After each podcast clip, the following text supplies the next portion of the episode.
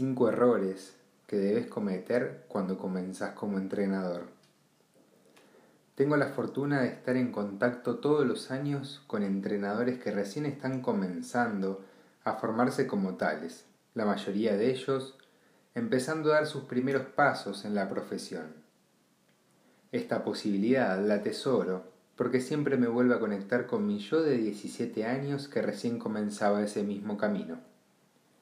Reflexionando sobre cómo es iniciarse, creo que existen varios errores por los cuales debemos pasar que serán aprendizajes claves para el futuro.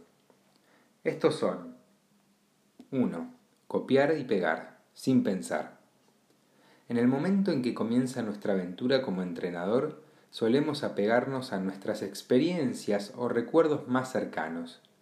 ¿Cómo me enseñaron a jugar? ¿Qué ejercicios me acuerdo? O me gustaban de cuando jugaba.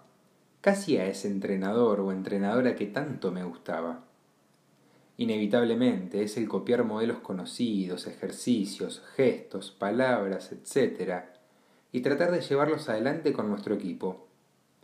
Esto creo que nunca dejamos de hacerlo. Los entrenadores, todo el tiempo, estamos viendo qué hacen los demás y buscando ideas para poder apropiarnos.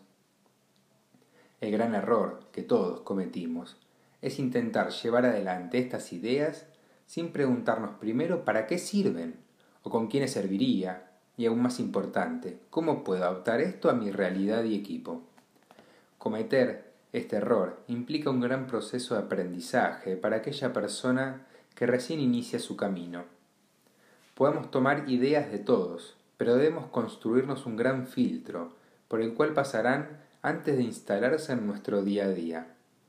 Dicho filtro tomará su primera forma a través de las preguntas que mencionaba más arriba, y se irá complementando con la experiencia y construcción de nuestra propia filosofía como entrenador, entrenadora. 2. Pensar que todos somos iguales. Los jugadores son jugadores y no mucho más. En primeras etapas, nuestros dirigidos pueden parecer como un equipo de clones listos para escucharnos.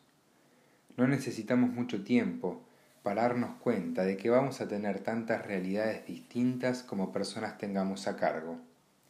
He aquí uno de los grandísimos desafíos para el entrenador, entrenadora, poder hacer coexistir y poder enseñarles a personas totalmente diferentes. Al comprender la diferencia entre los actores, comenzamos el trabajo artesanal de hacernos de diferentes formas de hablar, de explicar, de corregir, de felicitar y de llamar la atención. Para ello, debemos invertir tiempo en relacionarnos con ellos, conocerlos. Debemos entrenarnos para llevar nuestra atención a los niveles máximos, ya que no solo observaremos cuestiones específicas del básquet, sino también cuestiones humanas y de comportamiento todo el tiempo, todos los días, y a todos, todas las involucrados. La tarea titánica que tendremos por delante será enormemente recompensada cuando logremos dar en la tecla de cada individuo a cargo. 3. Usar ejercicios mágicos. Relacionado con el punto 1 y 2, nuestra inexperiencia puede hacernos algo ingenuos ante la idea de que alguien pueda tener la fórmula del éxito y que amablemente nos la va a dar.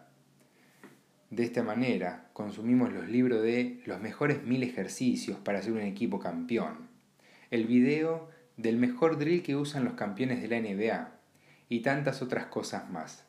Es cierto que esta información puede hacernos cierto aporte en nuestro aprendizaje, pero lamentablemente la promesa de que solo hacer eso nuestros jugadores van a ser de elite es muy tentadora, pero igual de falsa.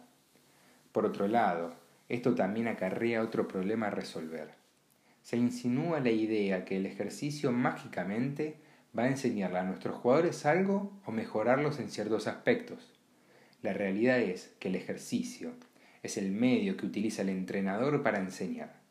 A través de estas actividades puede explicar, corregir, reforzar, dificultar o facilitar aquellos contenidos técnicos tácticos que quiere promover. Solamente plantear un drill y correrse a un costado a observar cómo se desarrolla no tendrá el resultado que en nuestros primeros pasos deseamos obtener. 4. Ganar y reír, perder y llorar. El ganar y perder es un tópico extenso que se presta para mucha reflexión. En etapas tempranas, el ganar parece reforzar que todo está yendo bien y el perder todo lo contrario.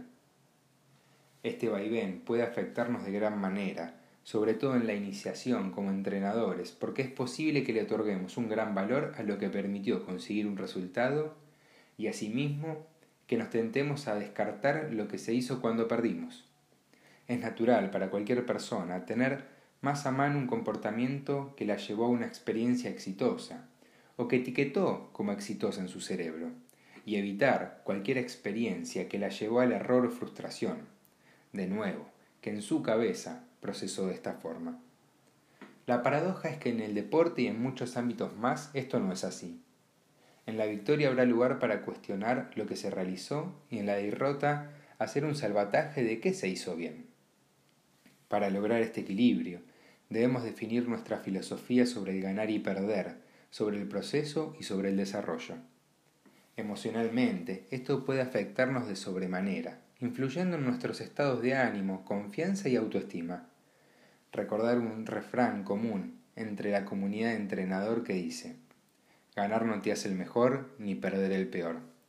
Sí, es cierto que cuesta tiempo entenderlo. 5. Subestimar el ser entrenador.